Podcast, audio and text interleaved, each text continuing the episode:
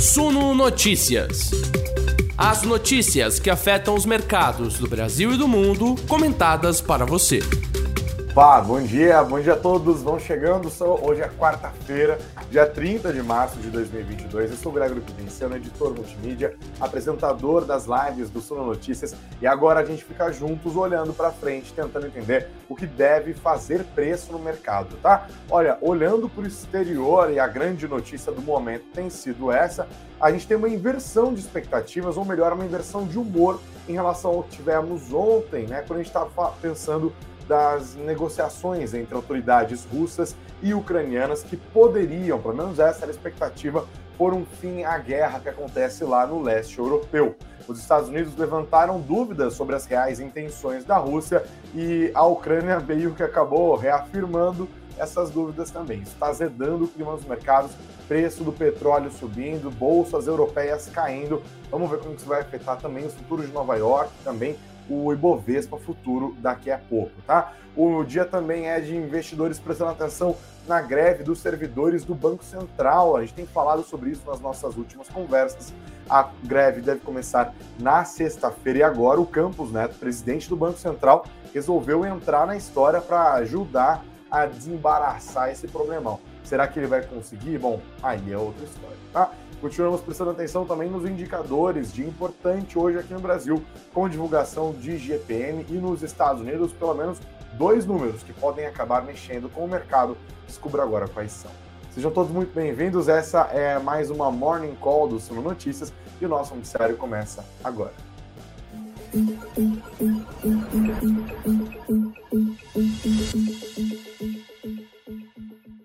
Bom, ontem vocês devem ter prestado atenção nesse noticiário é, que envolve a negociação de autoridades dos governos na Rússia e da Ucrânia, certo? Foi um encontro que foi costurado ali pelo Erdogan, né, pelo presidente da Turquia, que está tentando ganhar força diplomática, sendo uma voz de consenso entre os dois países que agora estão em guerra, né? É, e de fato houve esse encontro presencial depois de várias semanas até é, entre representantes dos dois governos. Esse encontro aconteceu em Istambul, lá na Turquia. E, no geral, a percepção do mercado foi de um encontro bastante positivo, tá? Não foi falada, por exemplo, a palavra cessar fogo, a não ser pelo representante do governo da Rússia, dizendo que não haveria cessar fogo, pelo menos nesse momento. Mas houve sim uma percepção de avanços significativos nos diálogos entre os dois países, né? Inclusive, a Rússia disse que iria reduzir radicalmente os seus ataques a Kiev, como a gente vê agora na nossa matéria aqui no suno.com.br barra notícias, suno.com.br barra notícias, está no nosso site, vocês veem aqui para quem está com a gente pelo YouTube, é, exatamente esse noticiário que ajudou as bolsas ontem, né? Ajudou a empurrar para baixo os preços das commodities. Eu não estou falando só do petróleo, não. Também ajudou a empurrar para cima as ações, também ajudou a empurrar para baixo o dólar, que acaba sendo um ativo de risco, né? E ontem teve uma, uma queda generalizada aqui, inclusive, né? É bom, inclusive, já lembrar onde nós paramos. O Ibovespa ontem teve uma alta de 1,07%, terminou nos 120.014 pontos, algo que a gente não via desde agosto do ano passado, né? Foi o maior nível desde 27 de agosto de 2021. A moeda americana caiu novamente 0,31% aos R$ 4,75%. O IFIX se deu bem numa alta de 0,5%, 2.762 pontos. Bom, agora o que, que mudou? O que mudou é que os Estados Unidos levantaram possibilidade de que não dá para confiar tanto assim na palavra dos russos. Pois é, foi isso que foi dito, tá? É, disse que há uma cautela na hora de fazer a avaliação desses relatos da retirada das tropas da Rússia, retirada parcial da região de Kiev, porque foi isso que eles falaram. Olha, a gente vai sinalizar aqui fazendo essa retirada. Os Estados Unidos falaram, hum, não sei se eu acredito, tá? Houve ontem uma coletiva na, na Casa Branca e a diretora de comunicações da, do governo americano, a Kate Bedingfield, afirmou que as tropas russas estão conduzindo o que ela chamou de um reagrupamento e não de uma retirada da região. Ela falou: olha, essas tropas não estão voltando para a Rússia, elas estão indo para outras regiões Ucrânia. Não é uma militar de fato, disse a Kate Bedingfield, chefe de comunicações da Casa Branca. Nós devemos ter clareza sobre o que ocorre em solo. ninguém deve ser enganado pela redistribuição de tropas da Rússia. Temos que ver, temos de ver o que os russos fazem, em vez de ver o que os russos falam. E afirmou que não há razão para acreditar que a Rússia tenha de fato mudado de estratégia na Ucrânia. O presidente da Ucrânia, Volodymyr Zelensky, disse que houve de fato conversas ontem, que essas conversas trouxeram sim alguns sinais positivos, mas disse que a Rússia não é confiável e afirmou que a Ucrânia não vai comprometer a sua soberania e nem a sua integridade territorial. Isso depois de dar algumas sinalizações de que estaria disposto a negociar com os russos para reconhecer a independência da região de Donbass, onde está Donetsk, onde está Lugansk, foram justamente as regiões que a Rússia declarou como estados independentes, regiões onde já atuavam tropas separatistas apoiadas pelo Kremlin. Também a Crimeia entraria nessas negociações. Crimeia que está nas mãos da Rússia desde 2014, né? Quando houve todo um embrólio político lá e houve a derrubada de um político, de um do presidente ucraniano que na época era apoiado pela Rússia por movimentos pró-Ocidente, né? Justamente essa tensão entre a Rússia tentando manter a sua zona de influência ali no leste europeu e países do leste europeu, ex-repúblicas socialistas soviéticas, buscando aproximação com a União Europeia, inclusive se tornando membros da OTAN, da Organização do Tratado do Atlântico Norte. Né? Foi isso que, inclusive, teria motivado boa parte, né? seria boa parte da motivação da Rússia para fazer a invasão da Ucrânia. Ou seja, o clima deu uma bela de uma azedada, né? Além disso, ontem, mesmo com as negociações ali entre Ucrânia e Rússia, que estavam se desenrolando em Istambul, houve uma, uma conversa ali entre o presidente dos Estados Unidos, também do Joe Biden, além do presidente da França, Emmanuel Macron, do chanceler da Alemanha, Olaf Scholz, e do primeiro-ministro do Reino Unido, Boris Johnson, e do primeiro-ministro da Itália, Mário Draghi eles fizeram essa comunicação e olha, já está sendo discutida novamente, o mercado já está se preparando para isso, para uma nova rodada de sanções econômicas contra a Rússia, tá? Os Estados Unidos afirmaram que vão continuar trabalhando para aumentar os custos para a Rússia, né? Os custos é, mesmo do financeiros dessa guerra, impondo novas sanções, e também disse que os Estados Unidos vão continuar fornecendo assistência militar para a Ucrânia. Tá? Divulgaram um comunicado também saído ali da Casa Branca e disse que depois de uma reunião virtual, esses líderes todos discutiram a importância de apoiar os mercados de energia estáveis diante das atuais interrupções devido às sanções eh, econômicas impostas à Rússia. Bom, Nesse cenário todo, nós temos um azedar de clima, como eu disse. As bolsas da Europa, neste momento, no começo da manhã, estão no negativo, e o petróleo, que caiu por dois dias seguidos em quedas significativas, inclusive, né, ajudando até o setor de varejo aqui no Brasil. Ontem, na live das 19 horas, eu falei um pouco sobre isso, né? Sobre como essa queda do petróleo, diante das expectativas de negociações que possam eventualmente levar a um cessar-fogo lá na Ucrânia, acabou ajudando o varejo aqui, porque deixa o Banco Central brasileiro numa situação um pouco mais confortável para levar os juros aos 12,75%, que seria a Selic terminal, como o Banco Central e o seu presidente Roberto Campos Neto têm sinalizado.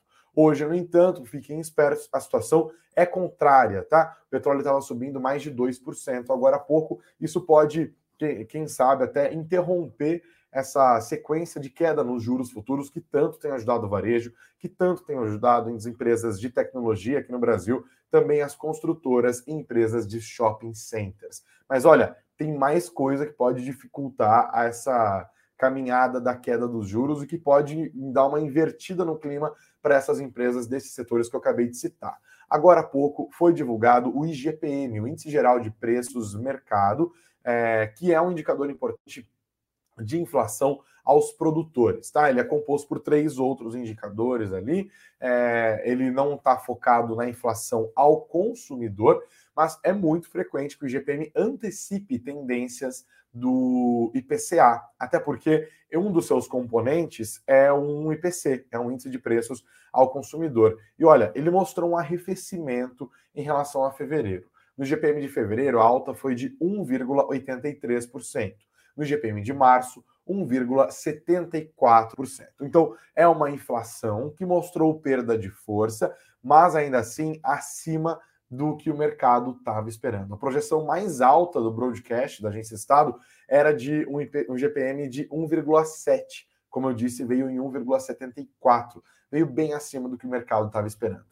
Antes da gente entrar aqui, inclusive, estava dando uma olhada em alguns comentários, né? Que os economistas já vão mandando direto dos é, indicadores conforme eles são divulgados.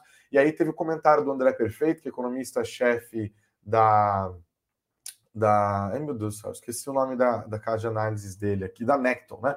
Ele é economista-chefe da Necton Investimentos. Ele falou: olha, GPM veio acima das expectativas e sugere uma Selic em 13,25%. Ou seja, na opinião dele, esse GPM acima do que o mercado esperava torna difícil, desconfortável a situação do Banco Central de tentar, de fato, manter essa Selic até os 12,65%, para onde ela deve caminhar depois da reunião de política monetária marcada para acontecer em maio, tá? Ele escreveu: "A leitura preliminar dos dados do IGPM de março sugere que o Banco Central deverá subir a Selic para 13,25%, uma vez que, uma vez que a abertura dos dados aponta uma inflação persistente." Que pese uma leve desaceleração na margem, na margem, quando o economista fala, é, nesse mês em relação ao mês anterior, né, na comparação com o mesmo período diretamente anterior.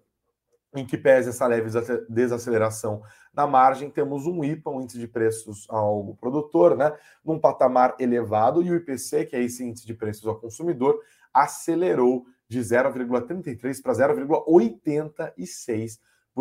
E comentou: o vilão tem sido os choques das altas dos combustíveis que começam a ser sentidos. Óleo diesel e gasolina automotiva foram os destaques de alta do IPA. No IPC, a gasolina também foi o destaque, com alta de 1,36%, e fez justamente essa análise que o resultado de hoje do IGPM pode amainar o ímpeto de queda dos juros que foi verificado, verificado até esta semana tá bom? Fiquemos de olho nisso, porque isso pode dar uma afetada no mercado, especialmente em ações de empresas que se beneficiaram muito nos últimos dias. Lembrando, mais uma vez, que o Bovespa terminou ontem nos 120 mil pontos, estamos ali nesse nível, né, no maior desde agosto do ano passado.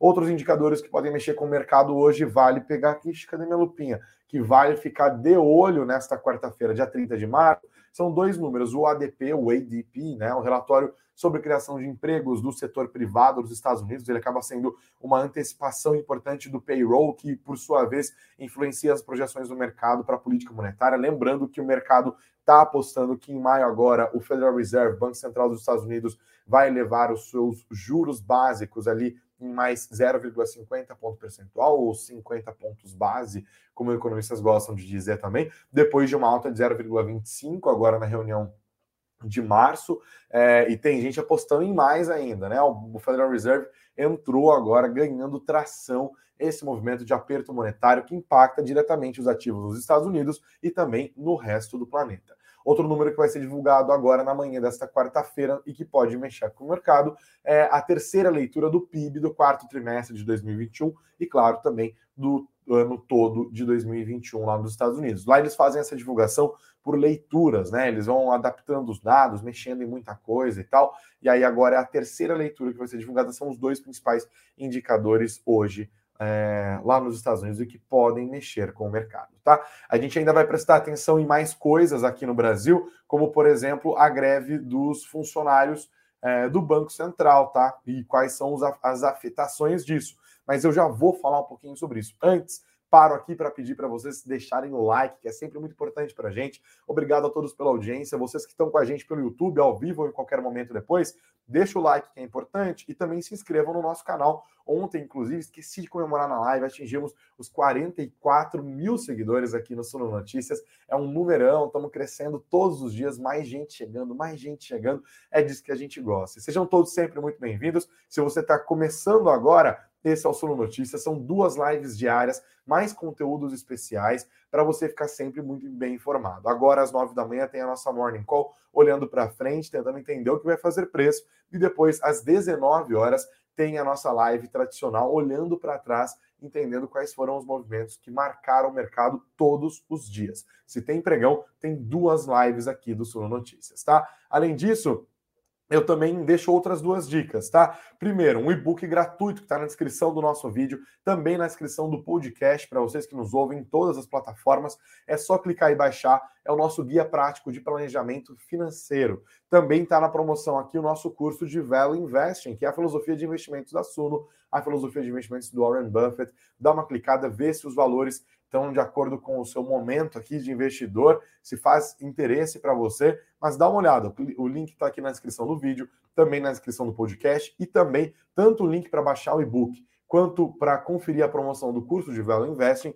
estão aqui na descrição e também no chat ao vivo para vocês que nos acompanham, tá bom? Bom dia a todos que estão deixando os comentários aqui. O Davilson Araújo, o Fábio Kate aqui. Vamos que vamos. O Fábio está sempre animadíssimo aqui, assim como o Jefferson. Dia, boa quarta-feira a todos. Boa quarta, Jefferson, o Maicon, o Leandro Marovic, o Thiago Silva, o Diogo Espírito Santo, a Lívia Maria, Elisa Murai, Marcos Santinha, Ana Vitória aqui desejando ótima quarta, falando que já deixou o like dela no débito. Façam como a Ana Vitória. Obrigado, é, Ana Vitória.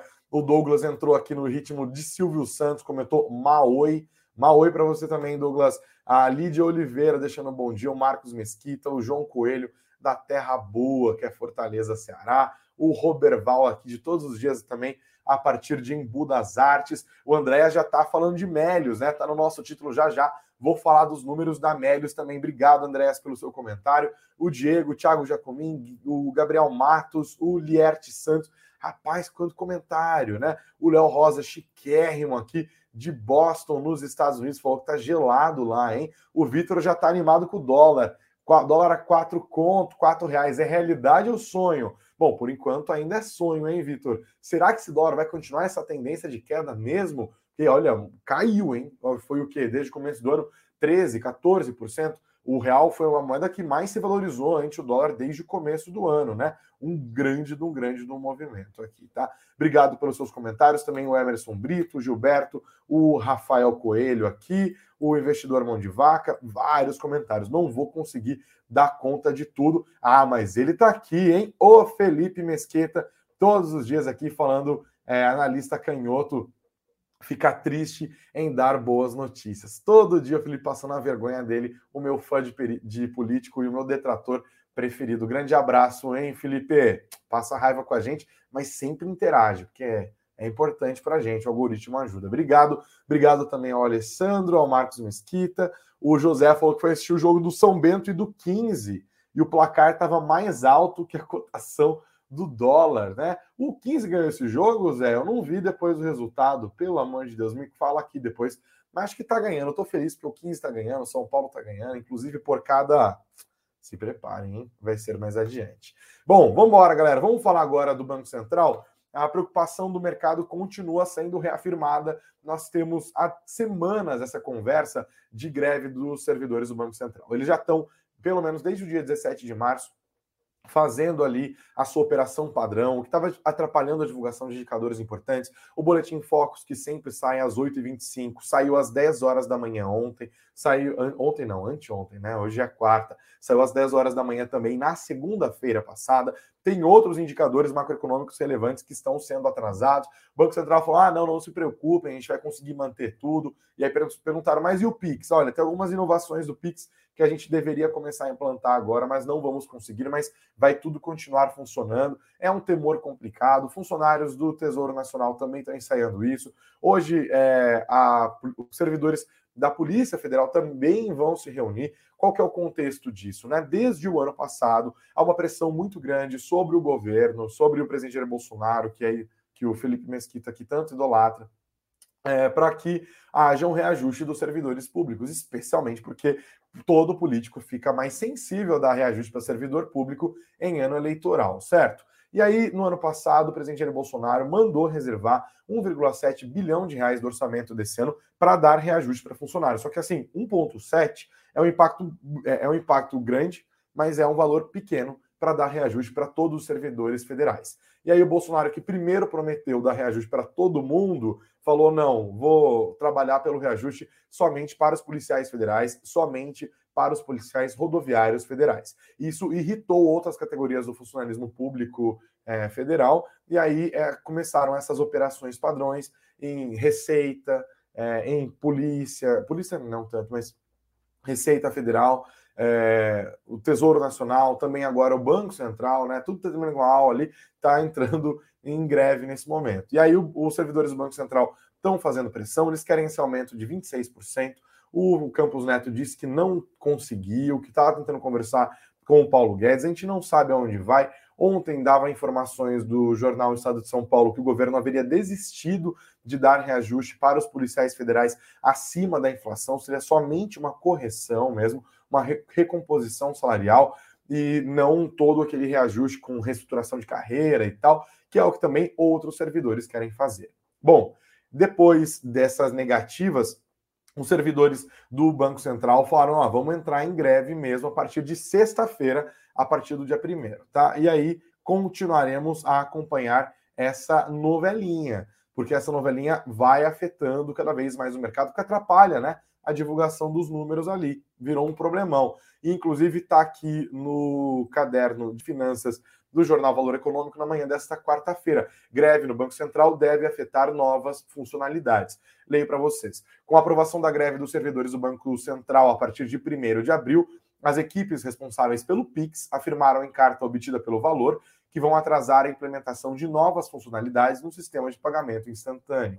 No texto, eles citam ferramentas como função de débito automático, que estava prevista para ser lançada ainda neste ano, e a criação de uma estrutura segregada de processamento para grandes lotes de pagamento, que seria implementada em outubro. A carta diz o seguinte: etapas críticas para a especificação da funcionalidade de débito automático estão atrasadas, com destaque para a discussão do modelo com o mercado no âmbito do Fórum PIX pré-requisito para os desdobramentos técnicos e mercadológicos no âmbito do Banco Central do Brasil e das instituições participantes. O citado atraso, combinado com a dependência da implantação prévia do canal não prioritário do SPI, Sistema de Pagamentos Instantâneos, inviabiliza o lançamento ainda em 2022. Além disso, a paralisação deve adiar melhorias que viabilizam a iniciação dos pagamentos nos ecossistemas do Pix e do Open Finance, eh, com particular impacto no usuário final. O, a carta foi endereçada ao presidente do Banco Central, Roberto Campos Neto, aos diretores e aos chefes de gabinete do departamento do Banco Central. Então, tem atrapalhamentos aí mesmo, hein? É, inclusive, agora o Estadão também traz uma outra notícia dizendo que houve uma mudança de postura, né? Notícia de agora há pouco, às 8 horas da manhã. Campos Neto passa a defender reajuste para servidores do BC às vésperas da ameaça de greve. Leio também. Às vésperas da ameaça de greve dos servidores, o presidente do Banco Central, Roberto Campos Neto, mudou de posição e passou a defender a reestruturação das, das carreiras da instituição, incluindo o reajuste salarial. Os servidores do órgão querem aumento de 26,6%. A remuneração anual de um analista do Banco Central é de 341 mil reais ou 26.200 reais por mês. Em reunião realizada na terça-feira com representantes do Sindicato Nacional dos Funcionários do Banco do Brasil, do Banco Central, desculpem, da Associação Nacional dos Analistas do BC e do Sindicato Nacional dos Técnicos do BC, Campos Neto afirmou que participou de reuniões no Palácio do Planalto na segunda a respeito da reestruturação da carreira do órgão. As é, reuniões do presidente do BC no Palácio do Planalto não foram divulgadas na agenda pública. E aí ele disse: Estou buscando encontrar uma solução específica para o BC e não para todo o governo.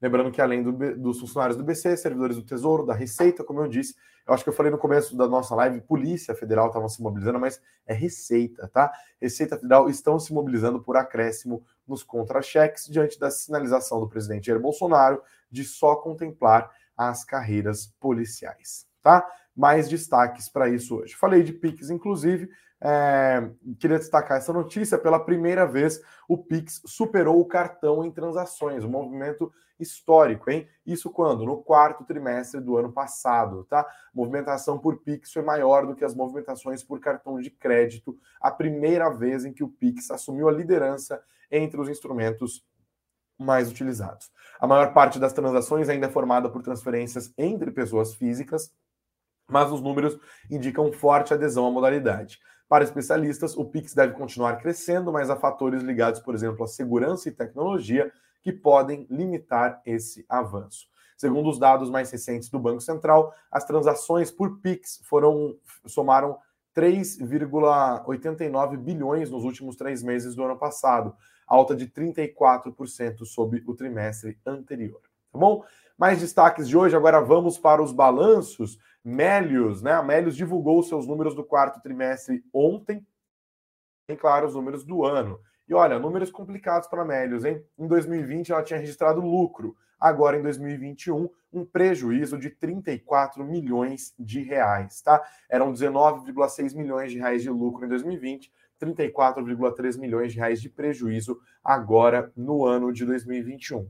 De acordo com o relatório, a receita líquida do Melios foi de 263,48 milhões de reais no acumulado do ano, aí sim uma alta de 110% em relação ao ano de 2021. E aí o que, que aconteceu? Eles estão é, gastando mais, tá? As despesas da Melios estão mais, mais crescentes, né? Se beleza, o total de receita aumentou é, em 110%, o crescimento das despesas operacionais da empresa de cashback foi de três vezes e meia. Saiu de 96,9 milhões de reais em 2020 para 331,3 milhões de reais em 2021. E eles disseram, justificando esse aumento de despesas, que esse aumento foi imprescindível para colocar o Melios em uma posição favorável frente aos concorrentes. Abrimos novas frentes de geração de valor que gradativamente vão impactar positivamente o resultado da companhia. Então, Vamos ver hoje, né? Porque esses dados foram divulgados depois do fechamento do mercado, terça-feira. Vamos ver hoje se os números da Melios vão dar, é, vão de fato convencer o mercado. Se esse argumento vai ser convincente, né? Falar, ah, de fato, nós aumentamos a nossa despesa aqui em quase quatro vezes, mas eram gastos necessários para ganhar diferença, para ganhar espaço em relação aos outros, tá bom? Vamos dar uma olhada. É, mais dados de empresas que divulgaram números ontem. Get Ninjas registrou no quarto trimestre do ano passado um prejuízo de 6,9 milhões de reais. É um prejuízo que cresceu 2,4 vezes, tá? É, 152% de aumento no prejuízo. Entre outubro, a companhia atribuiu um número aos investimentos no crescimento e no desenvolvimento de, de estruturas. É o mesmo problema, é questão de, de startup, né, gente? Tem isso também. E startup se endivida, aumenta a alavancagem, é, gasta muito mesmo, faz parte do movimento dos caras. Né? O CEO da Get Ninjas, o Eduardo Lotelier, eu não sei falar o nome desse cara, explica que os custos já estavam previstos na tese de oferta pública inicial de ações, né, no IPO deles, que aconteceu em maio do ano passado, quando a Get Ninjas levantou 554 milhões de reais. Disse ele: desde o IPO, passamos a ter um financeiro muito mais parrudo. Aumentamos o time de tecnologia e investimos forte em marketing para consolidar a nossa marca. Ou seja, o discurso é o mesmo da Get Ninjas e da Melios de ó, tá tudo dentro do planejado. Mais dados. Boa Safra registrou queda de 20,2% no lucro líquido para 30,8 milhões de reais, isso no quarto trimestre do ano passado. Tá? A receita ficou, no entanto, 73,6% maior no quarto trimestre do ano passado do que no quarto trimestre de 2020. Passou de 232,2 milhões para 403,2 milhões de reais. Tá? Eles destacaram aqui a finalização do plantio de soja pelos produtores integrados das companhias, que não foi concluído em grande parte no terceiro trimestre do ano passado por conta das chuvas, né? Vocês lembram disso? As chuvas afetaram a produção de soja. Em dezembro, os plantios nos campos de semente atingiam aproximadamente 97% da área total. A Boa Safra reforçou também que no quarto trimestre foi destacado o término de embarques de sementes forte faturamento e resultado em menor posição de estoques. Tá? Mais destaques: Bradespar anunciou a proposta de pagar 600 milhões de reais em dividendos. É um numerão, né? Divulgaram na noite de terça-feira que pediram a aprovação para o seu conselho de administração desses 600 milhões de reais que serão destinados para dividendos. A proposta vai para a deliberação na Assembleia Geral Ordinária, está marcada para acontecer é, no dia 29 de abril de 2022, tá? Seriam R$ 1,43 por ação ordinária, R$ 1,57 por ação preferencial. Quem teria o direito de receber isso é quem tiver ações da Bradespar até o fim do pregão de 29 de abril, para quando está marcada essa Assembleia Geral Ordinária, tá? E olha, mais uma coisa para a gente prestar atenção hoje, galera. Petrobras, hein? A CVM informou que vai investigar a divulgação de notícias sobre a saída de Silvio Luna, tá? Anunciou abertura de processo administrativo por causa do vazamento de informações sobre a demissão do general Joaquim Silvio Luna do comando da Petrobras. A informação da demissão circulou com o mercado de ações aberto, sem que a companhia tivesse se manifestado publicamente sobre o assunto, diz a CVM, né? O processo na CVM trata da supervisão de notícias, fatos relevantes e comunicados e foi iniciado pela Superintendência de Relações com Empresas, que deve analisar os fatos recentes. Como a Petrobras é listada em bolsa, os seus movimentos precisam ser comunicados simultaneamente a todo o mercado, para não configurar vazamento de informação. E olha, mesma história, hein? Filminho repetido, porque um ano atrás a CVM abriu um processo quase que igualzinho depois da indicação do Silvio Luna para o cargo que era do Roberto Castelo Branco. Isso porque o presidente Jair Bolsonaro resolveu anunciar a indicação do Silvio Luna por meio de um post no Facebook. Olha só que coisa.